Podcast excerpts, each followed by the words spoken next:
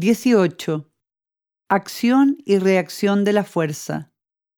Te expliqué anteriormente.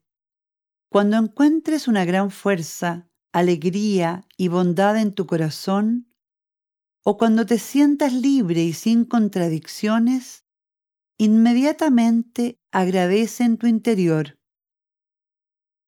1. Agradecer significa concentrar los estados de ánimo positivos asociados a una imagen, a una representación.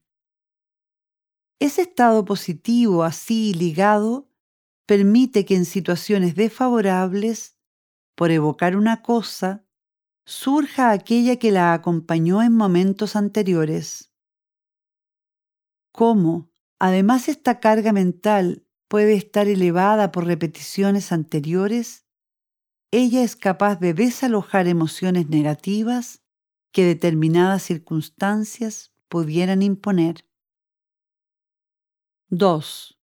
Por todo ello, desde tu interior volverá ampliado en beneficio aquello que pidieras siempre que hubieras acumulado en ti numerosos estados positivos.